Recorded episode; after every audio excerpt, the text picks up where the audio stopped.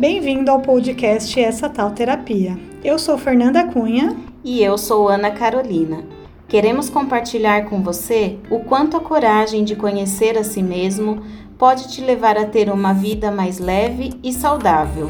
Vamos, Vamos juntos? Olá, corajosos! Tudo bem por aí? Oi, amiga, tudo bem? Oi, tudo bem, amiga? E você? Tudo. Tive que dar uma colinha aqui, olhei para o lado para lembrar em qual episódio a gente está, porque tá até difícil de acreditar que a gente já está no oitavo. É, nossa, está sendo muito rápido essa temporada. Eu também estou achando, passou muito rápido. Não sei se pela facilidade da gente já fazer, né? Ou se porque o assunto também está bem legal e tem uma continuidade. Não sei, só sei que tá. Tô ficando meio tristinha já, porque a temporada tá acabando. É. tá fluindo muito bem. É, tá vamos ver quanto tempo para a terceira, se a gente fica ou não parado, né? Ainda tem bastante coisa para planejar. O que a gente vai trazer na terceira temporada? A gente Sim. já tem que começar a pensar.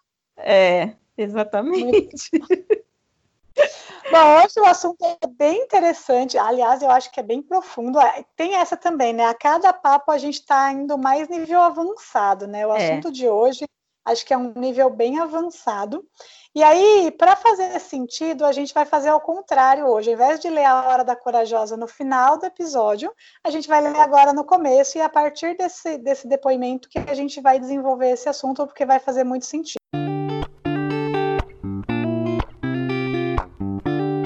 E aí é o seguinte, gente, a gente continua recebendo depoimentos, a gente tem vários já, inclusive vai provavelmente vai entrar na terceira temporada esse, esse quadro.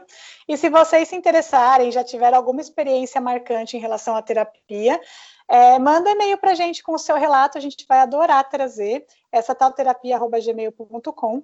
E é muito legal, a gente vai ver no depoimento de hoje, trazer histórias de outras pessoas, porque são outras experiências, né? Por exemplo, eu e a Ana, a gente não tem filhos, então é difícil falar no papel de quem é mãe, por exemplo. E entre outros, é, outros acontecimentos que certamente a gente nunca viveu e outras pessoas viveram, e pode agregar e as pessoas, outras pessoas podem se identificar, que esse é o grande tchan desse quadro, né? Aliás, do podcast todo, é a gente se identificar, outras pessoas se identificarem e se sentirem acolhidas, porque também, porque entendem que outras pessoas passam por aquela situação também, né? É.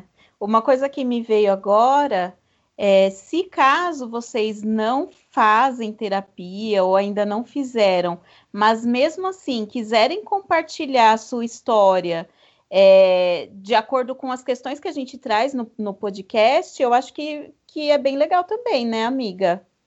Sim, é super válido. Acho que tudo agrega, né? Porque a gente é... tem várias formas. Acho que a gente vai falar sobre isso ao longo desse episódio, várias formas de se, de se autoconhecer e de buscar apoio, né? Não necessariamente só a terapia, né? É, eu acho. E quanto mais a gente consegue é, falar das nossas experiências, mais elas fazem sentido para a gente e mais elas podem ajudar outras pessoas que estejam passando pelas mesmas coisas. Porque, querendo ou não, é, o ser humano tem questões muito semelhantes, né? Pode mudar a situação, pode mudar é, endereço, cidade, pode mudar gênero, mas a, a verdade é que estamos todos tentando é, encontrar o nosso lugar no mundo, um lugar que a gente se sinta bem, né? É, de uma forma geral, a gente acaba mesmo passando pelas mesmas questões, né? É. Enfim, vamos lá, eu vou ler o e-mail e depois a gente vai discutir. Olá, meu nome é Camila e eu vim falar sobre a importância da terapia na minha vida e na vida da minha família. Eu, desde criança, tive contato com psicologia. Minha mãe sempre me levava e eu sempre amei, mas nunca me encontrei realmente. Há dois anos, comecei a fazer terapia para melhorar a minha relação com a minha filha. Eu tive depressão pós-parto, das bravas, e demorei para entender esse amor incondicional de mãe. Eu e minha filha passamos por momentos duros, nojo na amamentação, falta de paciência, estresse, cobrança familiar pela perfeição. É, comparações com as outras mães, e isso tudo foi péssimo para nós duas. Ela era um bebê, mas ela sentia toda a minha tristeza e angústia. Comecei a terapia para entender tudo isso e para quebrar alguns traumas de infância. A terapia simples, simplesmente me fez outra pessoa. Me fez ser mais mãe, mais mulher, mais madura, mais segura de mim. A terapia trouxe um mundo muito diferente do que eu vivia até o momento. Ela me abraçou e entendeu tudo o que eu estava sentindo. E com muito amor, e, não e sem comparações e apontamentos, ela foi me curando de todo um passado doído, de todas as feridas abertas que eu tinha. Hoje, minha filha é minha melhor amiga. A gente conversa, ela me ajuda muito em tudo. E eu a aceito e a amo como ela é. Sem comparações, sem querer que ela seja uma pessoa que ela não é. Eu respeito muito ela como pessoa e não vivo sem. A terapia me ajudou muito a me perdoar em relação a nós duas. Porque depressão pós-parto não é brincadeira. Tinha atitudes que estavam fora do meu controle. Precisei entender o porquê de tudo e hoje já me perdoei. E perdoei ela principalmente. É... Minha mudança foi tão grande que o meu marido começou a fazer terapia há um ano e hoje não fica sem, gente. Já quero ser. quero todo mundo assim. É. Trouxe segurança, trouxe a certeza de quem ele é e do que ele é capaz. Nós sempre convivemos muito bem, mas depois da terapia, o nosso relacionamento como marido e mulher melhorou muito e com os nossos filhos também. Meus traumas de infância, angústias, palavras ditas que doeram muito, hoje, graças a Deus e graças à terapia, foram curadas. Hoje vejo meus filhos e aplico neles tudo de melhor que a terapia me ensinou e me mostrou. O entendimento de muitas atitudes vieram é, o porquê nós passamos e pelo que passamos, o porquê sentimos e como sentimos. É muito confuso no início, mas depois fica tudo tão claro e não queremos mais parar de enxergar. Eu realmente devo tudo à terapia, tudo que me tornei de dois anos para cá, é, e a, a, terapia e a minha força de vontade. Não é fácil olhar para dentro de nós, reconhecer os nossos erros, os nossos medos, precisa ter muita coragem. Crescer dói e dói muito, mas graças a Deus tive um marido do meu lado e que todo o tempo me segurando quando eu precisei. Hoje somos mais unidos do que nunca. A terapia realmente modifica a vida e traz muita leveza todas as pessoas que vêm desabafar comigo sobre algum problema que estão passando, eu sempre recomendo que busque terapia e já passo o contato da minha terapeuta, ela é sensacional, adorei. Depois de mim, meu marido, minha sogra e minhas cunhadas começaram a fazer terapia também. Nosso sonho. A nossa família. Trazer a família inteira. Olha, Sonho é um sonho mesmo.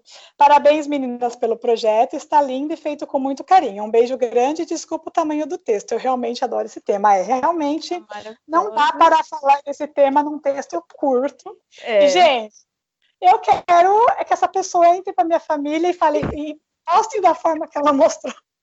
É, chega lá e fala. É, é, muito interessante, né? Porque quando as pessoas se abrem para enxergar a mudança no outro, elas também querem saber da, o, o que, que fez ela mudar e, e, e, saber o caminho que ela pode fazer aí para também é, iniciar um processo de mudança na vida dela, né? Exatamente. E aí o nosso papo de hoje é sobre o auto perdão, e ela fala muito sobre isso no depoimento dela, né? Porque o que acontece? É, ela a gente tem, a gente passa por muitas questões que a gente vem trazendo ao longo do tempo e muitas vezes a gente nem consegue identificar. Ela identificou a depressão pós-parto muito tempo depois de ter tido a depressão pós-parto, não foi naquele momento. E isso estava ocasionando uma má relação com a filha dela.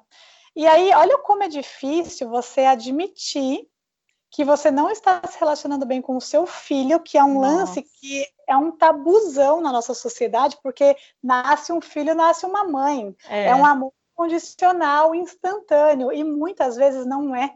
E aí, você imagina você nessa situação, eu fico me colocando no lugar dela, porque eu não sou mãe, e não só no lugar dela, tá? Porque eu já ouvi relatos de outras pessoas que passaram pela mesma coisa. Que quando o filho nasce, esse amor não nasce instantâneo. Não e é. olha que louco, e aí você fica se sentindo a pessoa mais horrível do mundo, porque todo mundo diz que o, amor é instantâneo e é incondicional e para você não aconteceu.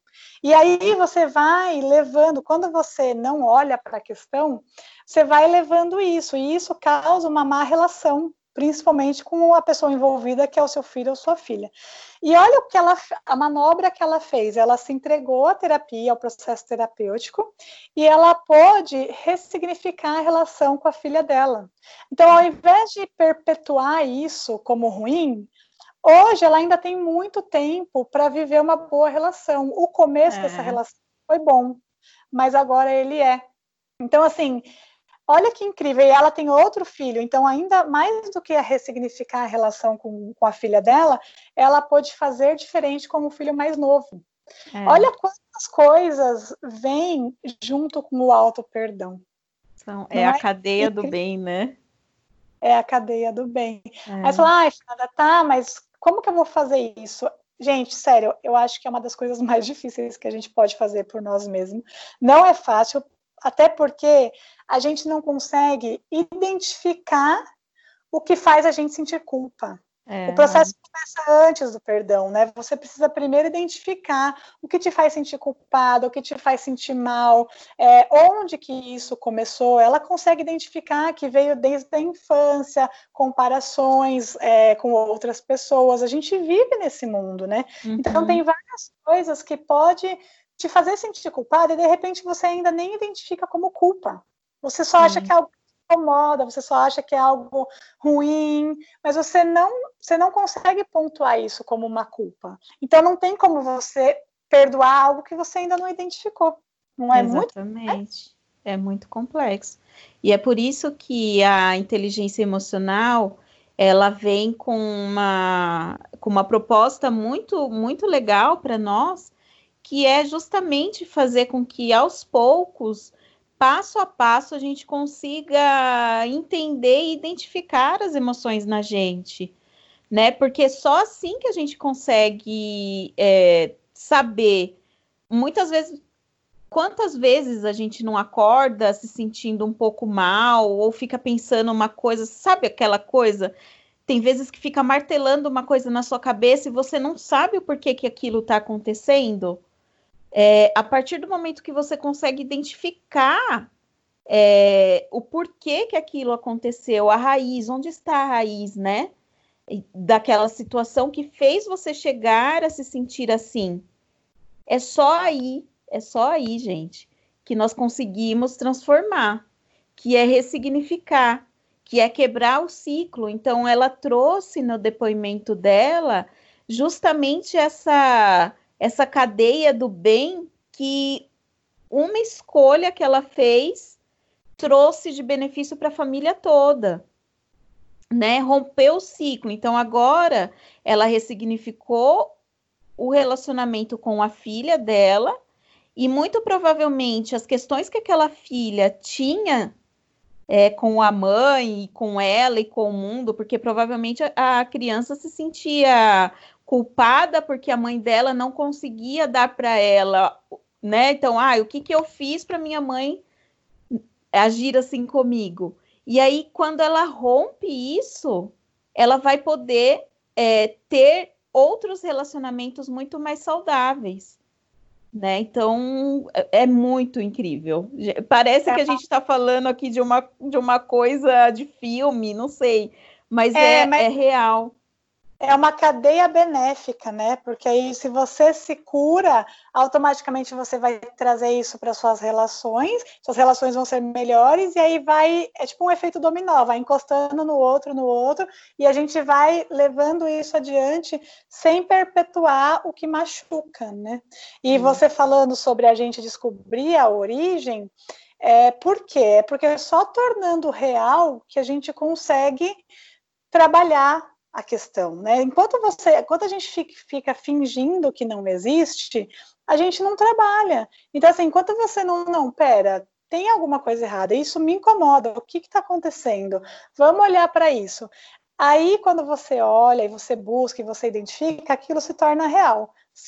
Estando real na sua vida, a gente consegue fazer alguma coisa.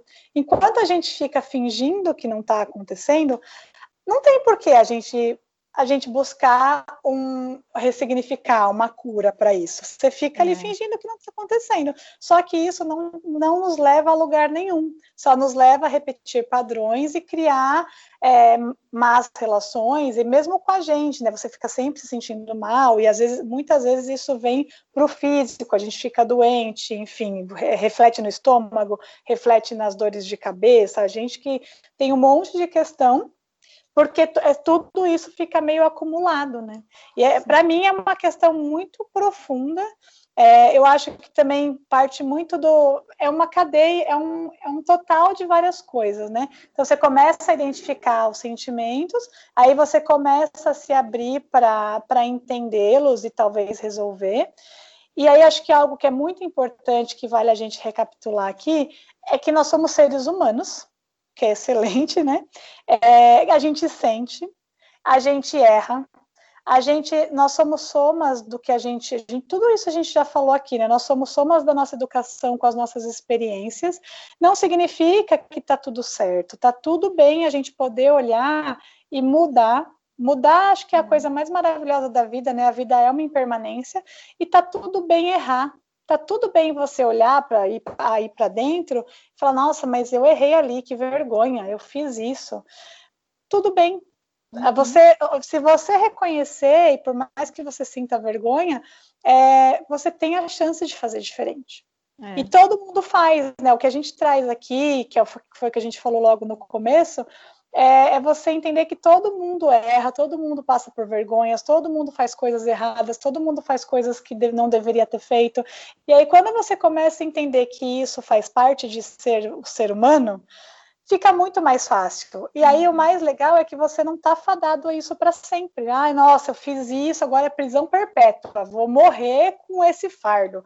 Não, você não precisa é. morrer com esse fardo. Você só precisa olhar para ele, entender o porquê. Assim você não repete e você se livra desse peso, né? A gente não é. precisa carregar os pesos para sempre. É, exatamente.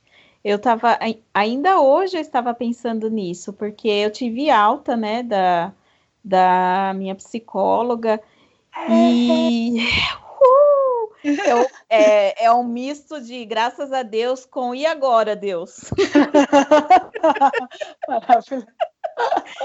É, porque assim, eu, eu fico percebendo, eu tenho, tô com 34 anos, e como é, que tem coisas que eu aprendi a observar, tem coisas que eu, que eu tenho ressignificado agora, e aí eu penso, não é tarde, porque imagina, 34 anos, eu ainda tenho mais uma vida minha para viver, e aí eu não preciso viver aquela vida com os fardos do passado. Daqui para frente é só crescer e mudar para melhor, né? É, porque assim, todos nós queremos viver bem. Quem não quer viver feliz? Quem não quer viver leve?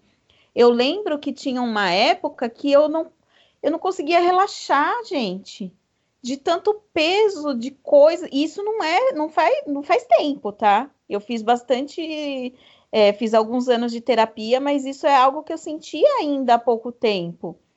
E hoje, quando acordo e penso, nossa, olha, hoje eu não tenho uma coisa assim para me preocupar, ou uma culpa para carregar, ou um fardo para ir comigo aonde eu for, né? E isso é, é uma conquista. Isso a gente não conquista assim de um dia para a noite, né? Mas é importante saber que uh, uma vida a mais que eu vou viver minha eu não preciso viver com da forma que eu vivia antigamente. Até Isso aqui, não né? significa que está tudo resolvido, né, amiga? Porque Exatamente. a vida está sempre acontecendo. O que significa que a gente movimentou. Então, assim, você, quando a gente começa a movimentar algumas coisas na nossa vida, já vai ficando mais leve. Não significa que está resolvido, não significa que você só vai se livrar disso quando você aprender a resolver, porque vai demorar. É. Ou talvez a gente chegue lá, inclusive, né? Mas só de ir movimentando e ir tirando algumas coisinhas da, da bagagem, já vai tornando mais leve, já vai fazendo esse movimento que você está falando de ser mais leve, né? Eu falei isso, eu falo isso para minha mãe. A minha mãe tem 62 anos.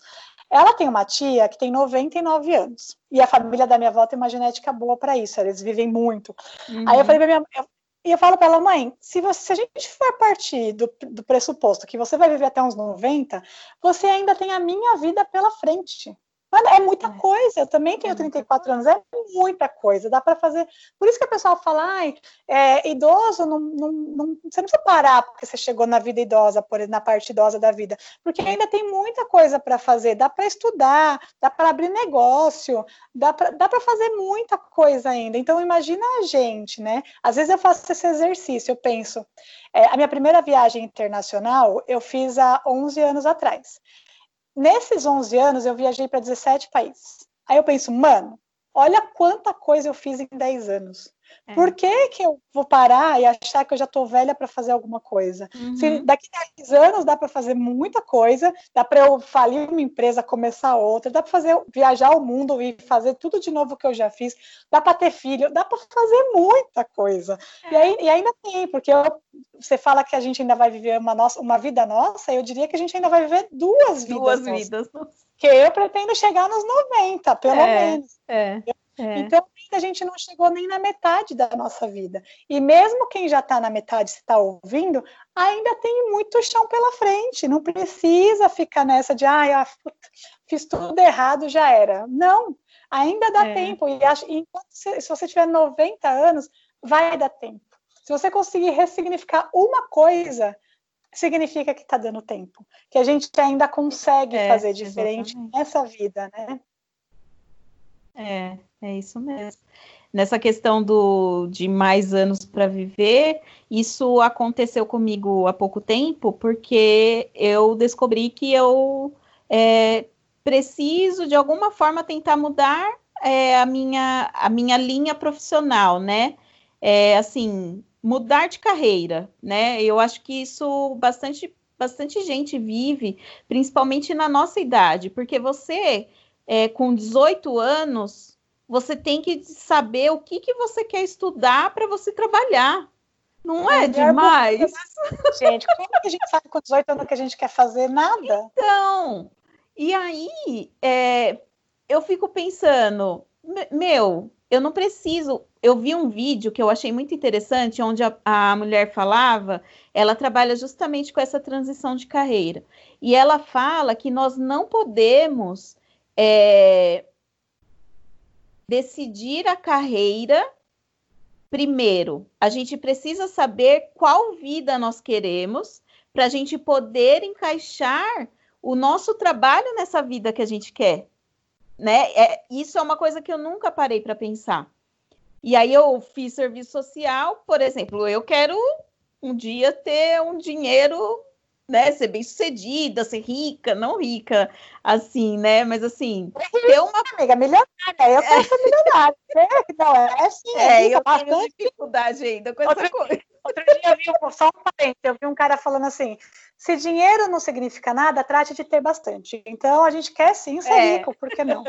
E, é, e, e, eu, e eu quero, sempre quis, e para eu ser assistente social só do jeito que eu estava trabalhando, nunca que eu vou ser rica, entendeu? E, e aí eu falei, por que não tentar mudar de carreira? Porque aos 30 anos é quando a gente começa a perceber que é, eu não quero só trabalhar pelo dinheiro. Eu não quero ter uma vida onde eu vou acordar e trabalhar, voltar, dormir, comer e, e trabalhar no outro dia de novo né? A gente quer um sentido para a nossa vida. E eu acredito que isso está muito atrelado ao nosso amadurecimento. Por isso que é, é, é, é muito triste quando a gente quer é, colocar o peso numa adolescente de, de 18 anos que ele precisa saber o que ele quer para a vida, gente. E aí eu me vi pensando nisso. Bom, o que, que eu quero então fazer agora? O que eu quero fazer agora não tem nada a ver com o que eu fiz até agora. E aí, nesse vídeo também, eu acho interessante que ela fala assim: quando a gente pensa numa transição de carreira, por exemplo, a gente não precisa ficar pensando que, ah, nossa, mas eu vou começar tudo de novo. eu vou precisar ser estagiário, eu vou. É, como que vai ser isso? Eu vou começar do zero? E aí ela também traz uma coisa que eu não tinha pensado, que é não, você não vai começar do zero. Você, você já teve experiências, você tem é, uma bagagem inteira profissional que você trouxe até aqui, e aí é só agregar né? Não, não é assim, ai, nossa, vou começar do zero. Não, você já é uma profissional, você já tem uma carreira. Agora você só vai mudar a carreira. Isso não significa que você vai é, partir para o zero para chegar onde você já está. Entendeu? Eu é, achei isso. Gente a gente falou sobre isso na live com o Felipe Solari, né? Tanto das nossas experiências que tem nos nossos projetos de hoje. E tem um exercício que eu já coloquei no feed do Essa Tal Terapia lá no Instagram, que se chama a linha do tempo. Eu fiz esse exercício há um tempo atrás e hoje, olhando para ele, ele faz muito sentido, porque ele te mostra, se você faz num caderno, você enxerga isso escrito, é desenhado, o quanto você já fez e o quanto de tudo que você já fez você coloca no que você está fazendo hoje. Uhum. E isso é para tudo, não só para o profissional, né? Porque todo mundo tem experiência de vida, todo mundo viveu até aqui, né? Ninguém a cor nasceu e pulou para os 30, seja lá a idade que você é. tem. A gente viveu até as experiências na escola, as experiências no primeiro trabalho, experiências com outros relacionamentos, tudo conta. Então, a gente, na idade que a gente está, a gente não começa do zero. A gente, é. já, a gente já tem uma bagagem, né? E, e, que é incrível. Muito desse negócio, desse medo de mudar de carreira aos 30, por exemplo, eu acho que vem, a gente tem muita coisa do passado enraizada na gente, né? Isso é uma coisa que a gente precisa admitir também, porque às vezes fica meio difícil de você mudar, porque você fala, ah, eu sou assim, não vou mudar e tal, a gente aprendeu assim, é assim, e não é. Muito disso vem, porque como que era antigamente? As pessoas viviam até os 50 anos, 60 no máximo, então, com 18, você já tinha que ter uma carreira, e você já estava. As pessoas já tinham famílias. Quantas mulheres que a gente não conhece ainda hoje tiveram filho com 15, 16, e não porque engravidou na adolescência, porque casou, teve filho, e essa é essa era a linhagem. E aí você, com 30 anos, você tinha que ser muito bem sucedido, porque você já estava para morrer. Entendeu? E aí você já estava ficando vô com 40 para 50 morrer, 60 morrer. Hoje, gente, isso não faz mais parte da nossa realidade. E a gente precisa começar a aceitar isso verdadeiramente que com 18 a gente não sabe o que a gente quer. Hoje em dia, quem engravida na adolescência é um absurdo. A gente tem que aceitar que o mundo está mudando, né?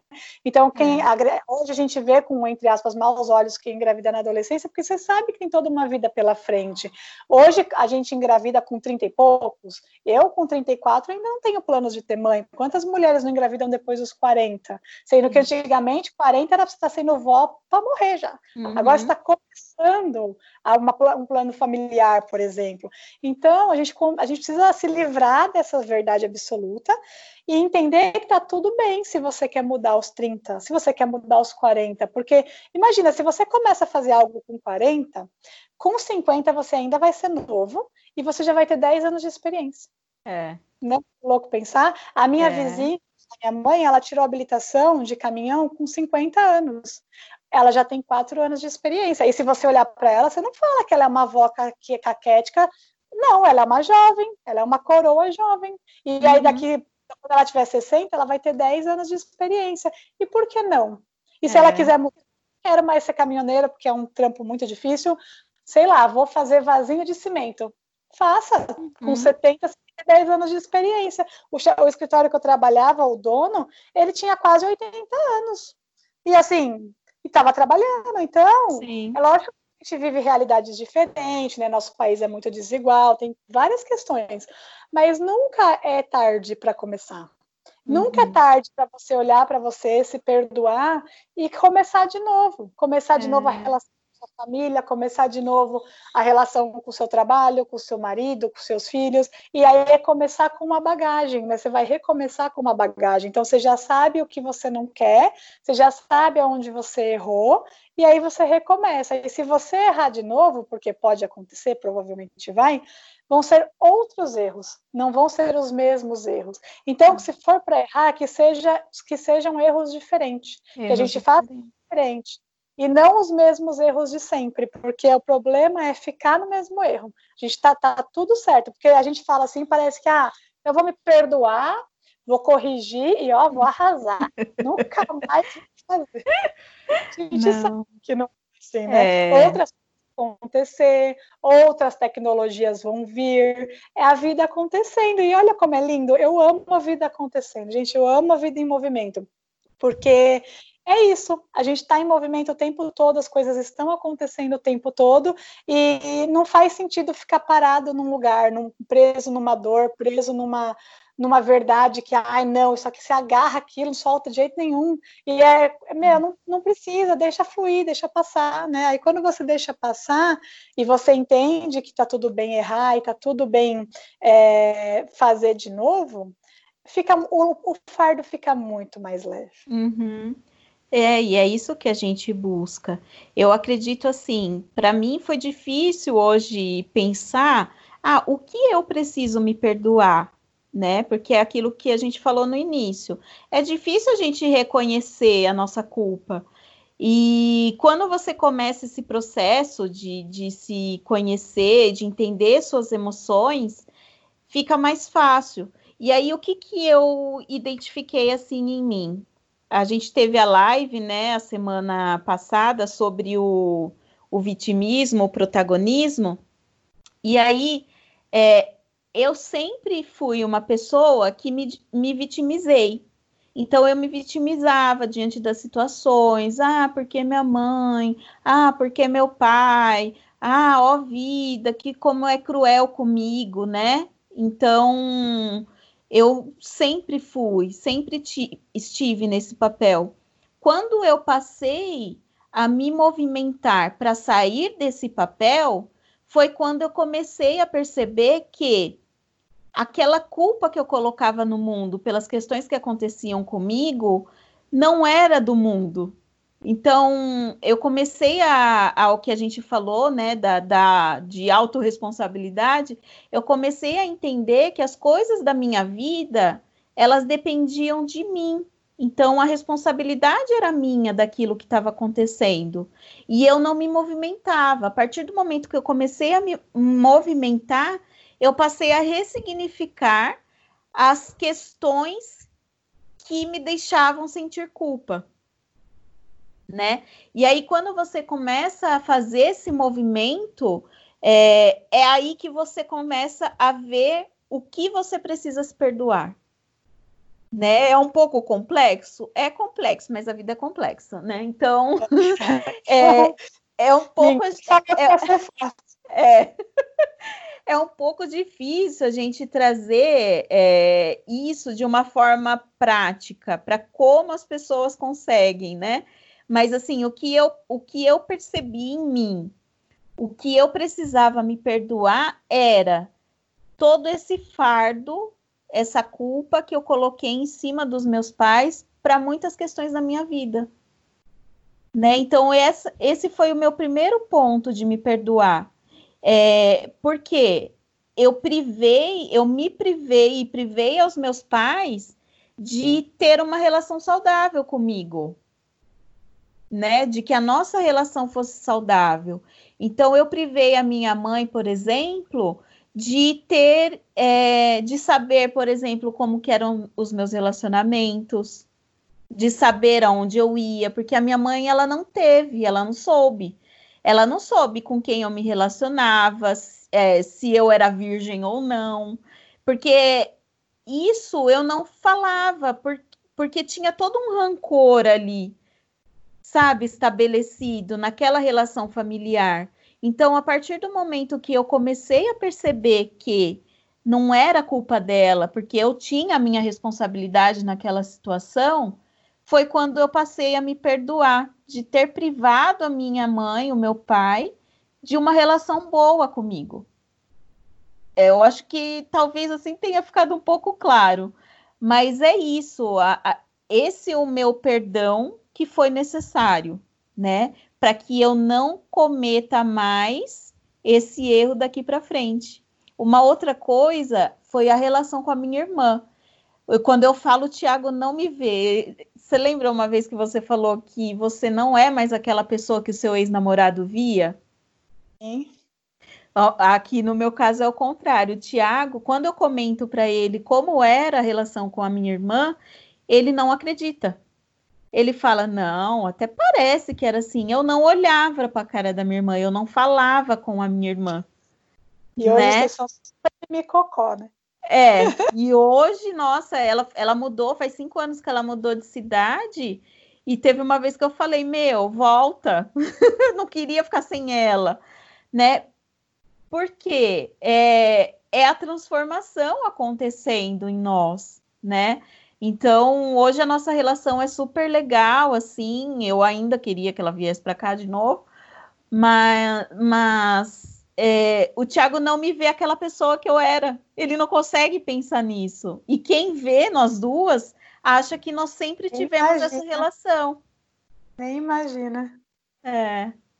É, eu tenho uma questão de auto-perdão trazendo para o exemplo prático da vida, também em relação aos meus pais, né? Quando eu era adolescente, meus pais se separaram e eu tomei o partido da minha mãe, porque a minha mãe, meu pai traiu minha mãe, foi um away, a minha mãe não soube lidar, não buscou ajuda, e eu meio que sabe essa coisa de, ah, eu sou do time das meninas, então eu precisava defender a minha mãe. É lógico que não foi nada consciente, né? Foi inconsciente, eu fiquei do lado da minha mãe. Os meus irmãos conseguiram ficar, ao meu ver, conseguiram ficar mais neutros.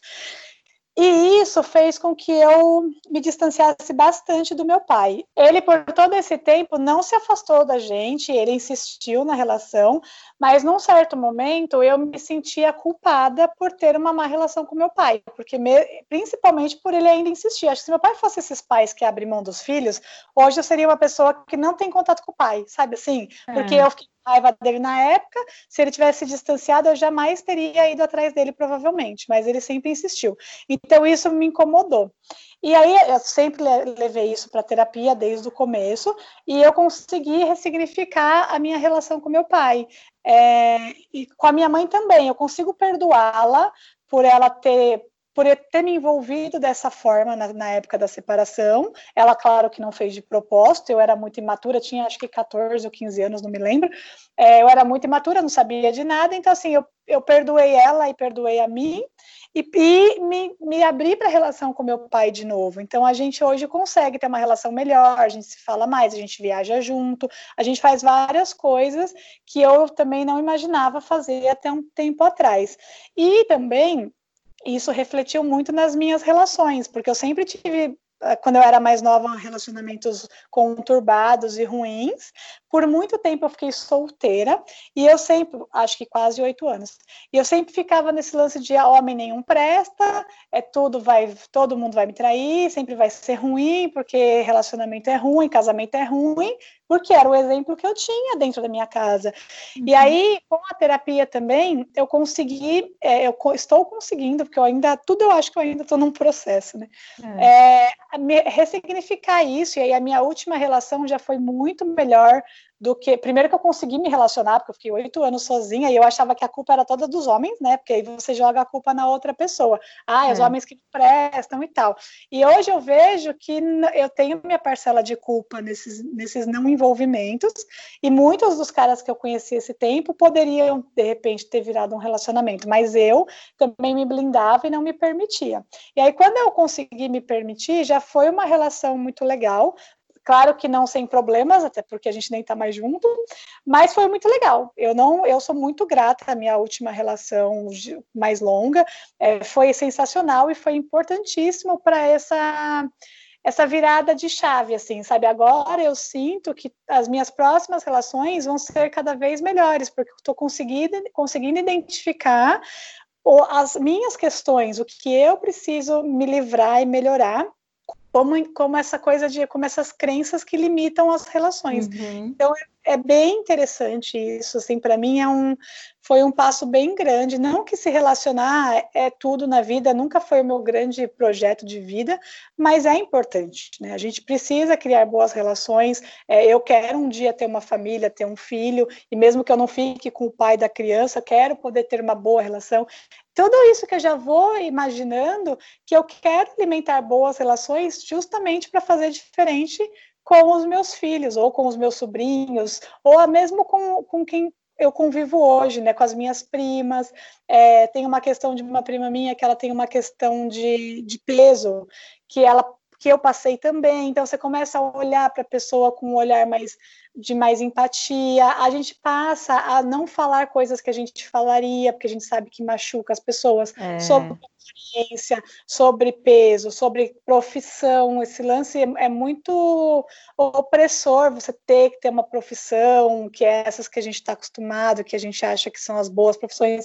Então a gente vai mudando tanta coisa e a gente vai fazendo melhor para a gente e pelo outro, né? É. E aí, dentro desse assunto ainda, o que eu acho legal, além da gente se perdoar e perdoar os nossos pais, a, além da oportunidade de fazer diferente daqui para frente, a gente também perdoa a nossa ancestralidade. Todo mundo que veio atrás da gente trouxe a gente onde a gente está. E isso é uhum. fato. Né? Se não fossem os nossos tataravós, bisavós, avós, a gente não estaria aqui hoje.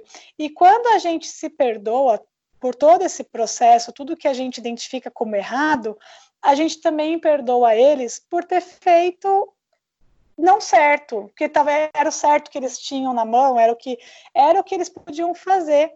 E tá tudo bem, né? Porque a gente é. tira esse peso do que ai, você errou. E não é que eles erraram, eles só fizeram o que eles sabiam fazer. E tá na nossa mão fazer diferente. Isso, exatamente. Eu lembro que, assim, a minha família sempre foi uma família com algumas questões bem complicadas, né?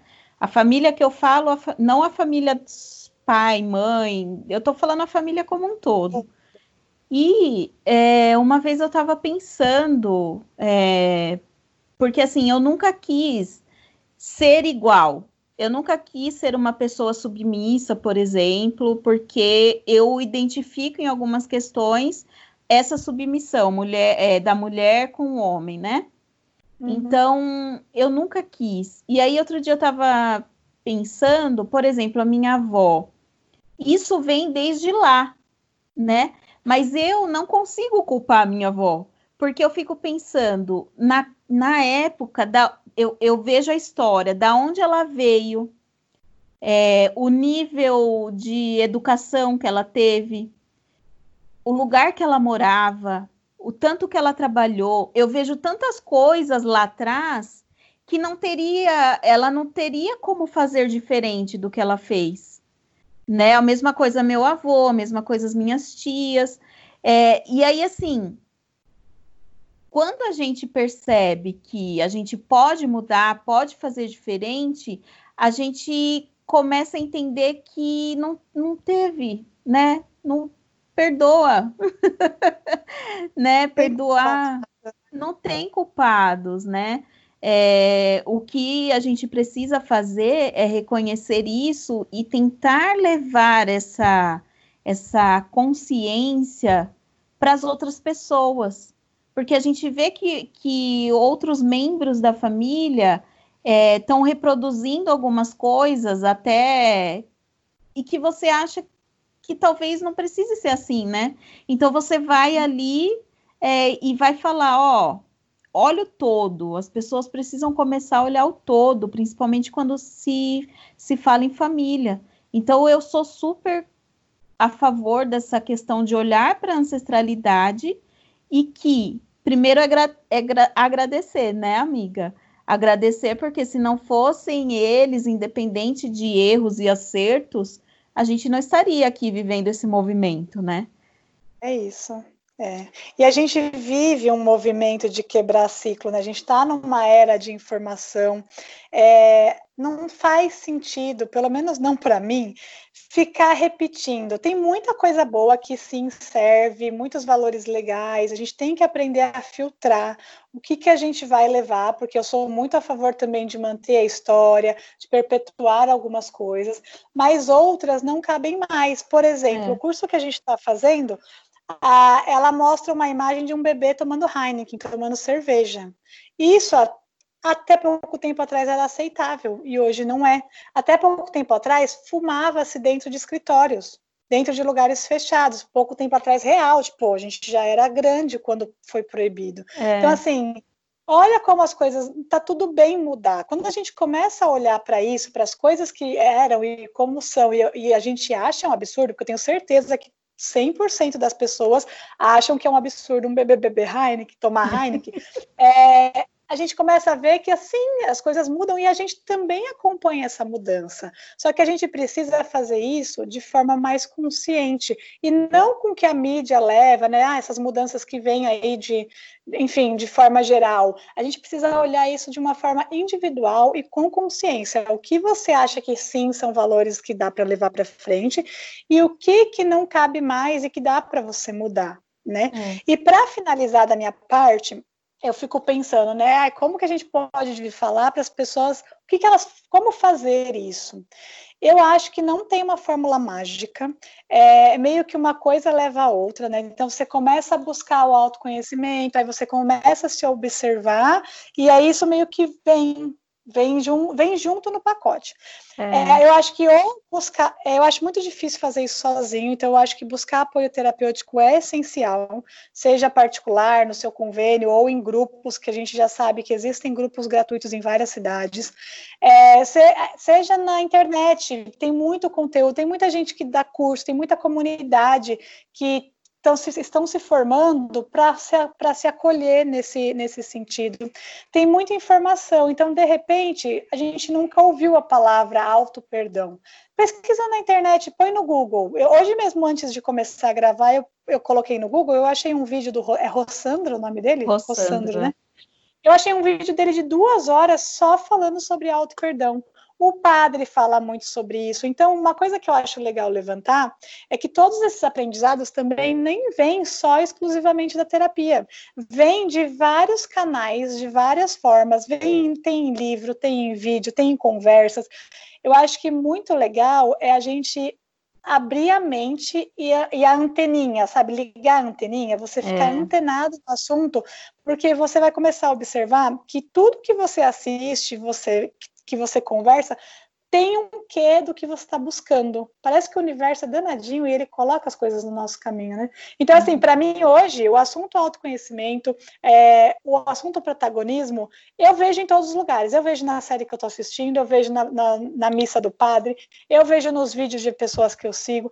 Em todos, em, em cada pedacinho da nossa vida tem. Então, eu acho que ligar as anteninhas e buscar apoio é um bom começo, é um porque bom. não é um negócio que você vai já faz, não tem uma receita. Faz assim, assim, assado que vai dar certo. Não tem. E para cada um funciona de uma forma diferente. Ah, para mim foi na terapia, para você vai ser numa terapia holística, para o outro vai ser na igreja, para o outro vai ser na Umbanda. Não sei. A gente precisa encontrar o nosso caminho, porque nós somos seres individuais e para cada um as coisas acontecem de forma diferente. Sim, exatamente. E eu, assim, o que eu acredito que eu gostaria de deixar é, primeiro assim. Eu, a gente já falou sobre o medo várias vezes, então nós muitas vezes a gente tem medo de lidar com, com as nossas questões, de lidar com, com as nossas culpas. É, primeiro, eu acredito que é parar com esse medo, né? Então, não precisa ter medo, tá tudo certo a gente querer ser uma pessoa melhor. Tá tudo certo a gente é, procurar o melhor para nós. A gente às vezes não quer fazer isso justamente porque é, parece que está devendo alguma coisa para alguém, então eu tenho que ser assim para sempre, né? Sim. Não precisa. Nós precisamos é, deixar esse medo de lado e entender que quanto mais você se encontra em você, muito mais é, você vai poder dar é, o melhor para os outros. É, para a gente, a terapia deu certo, né, amiga? Para nós duas, a psicoterapia, o tratamento psicológico deu muito certo para nós. Mas cada um precisa encontrar o seu, é, o seu lugar, né? O, o, o seu lugar de movimento, o lugar que vai fazer você se movimentar. E uma coisa que só finalizando, que eu acho muito importante, quando a gente está num, num processo de conhecer a si mesmo, é, ele não acaba ali.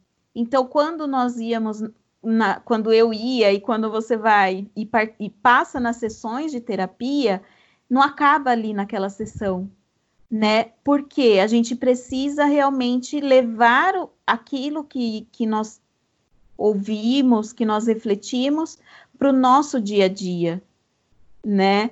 Que é, que é uma, uma segunda questão que eu acho importante, não termina ali.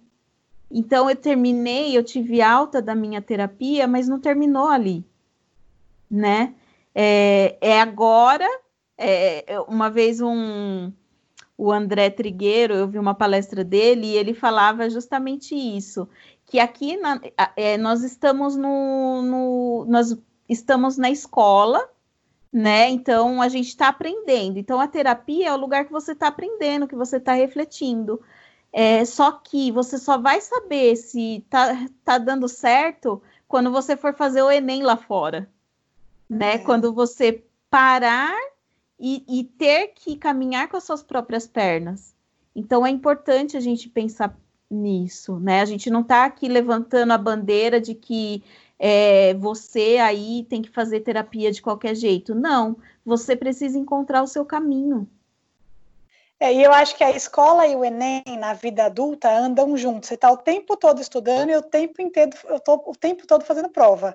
Porque é. é isso, você estuda, você busca, só que a vida está acontecendo e o tempo todo você está sendo colocado à prova o que é assustador, porém é libertador, porque se, quando você erra, porque a gente erra, tá? A gente, por mais que você vá atrás, tem, a pessoa fala, ah, você faz terapia, não fica nervosa, fica, fica, dá vários deslizes. Só que aí você tá o tempo todo podendo fazer diferente. E é, é aí que tá a grande graça, né? Porque quanto mais você faz, por mais que você erre, chega uma hora que você mais acerta, que é a perfeição, é a, é a prática leva à perfeição. Então, se a gente vai praticando, você vai toda hora ali tendo prova, prova, prova, e aí você começa a ter mais erros, mais acertos do que erros. É. E isso é gratificante, mas não significa que se encerra. Eu acho que nunca vai se encerrar. a vida está acontecendo o tempo todo, é só quando a gente é. morrer mesmo. E olhe lá, né? Vai que a gente não volta.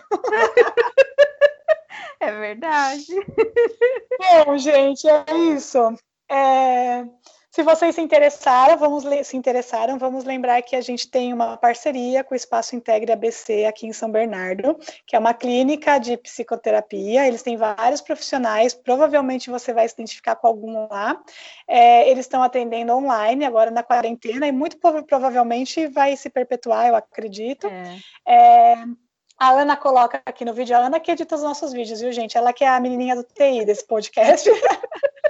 Ela vai colocar um QR Code aqui, se vocês quiserem entrar em contato, é só colocar a câmera do celular que ele já leva direto. E quem está ouvindo no Spotify, no nosso Instagram tem um link no perfil que te leva direto para o WhatsApp deles e tem lá um código-chave, um código secreto, que é quero conhecer essa, essa tal terapia, que é a forma que eles têm de entender que vocês chegaram neles através da gente, certo?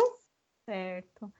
E também não esqueçam que nós continuamos com o nosso projeto de financiamento coletivo no Catarse. Então você entra lá no catarse.me barra essa tal terapia e lá você vai encontrar alguns, alguns valores que você pode contribuir com o nosso projeto e em troca você recebe alguns conteúdos exclusivos que nós, nós preparamos de acordo com os episódios é, você também pode receber os nossos conteúdos com antecedência. A gente sempre publica na sexta-feira, mas você recebe na quarta, na terça-feira com antecedência. É, além disso, você também tem acesso ao nosso e-book, mas eu vou falar daqui a pouco sobre ele. E também é, você pode participar de um chat online com, com, com nós duas para trocar ideias, para entender melhor, para é, compartilhar a sua história com a gente, né? E do e-book, eu vou deixar aqui também no nosso canal do YouTube um QR Code para você ir direto para é, para você baixar o e-book da nossa primeira temporada.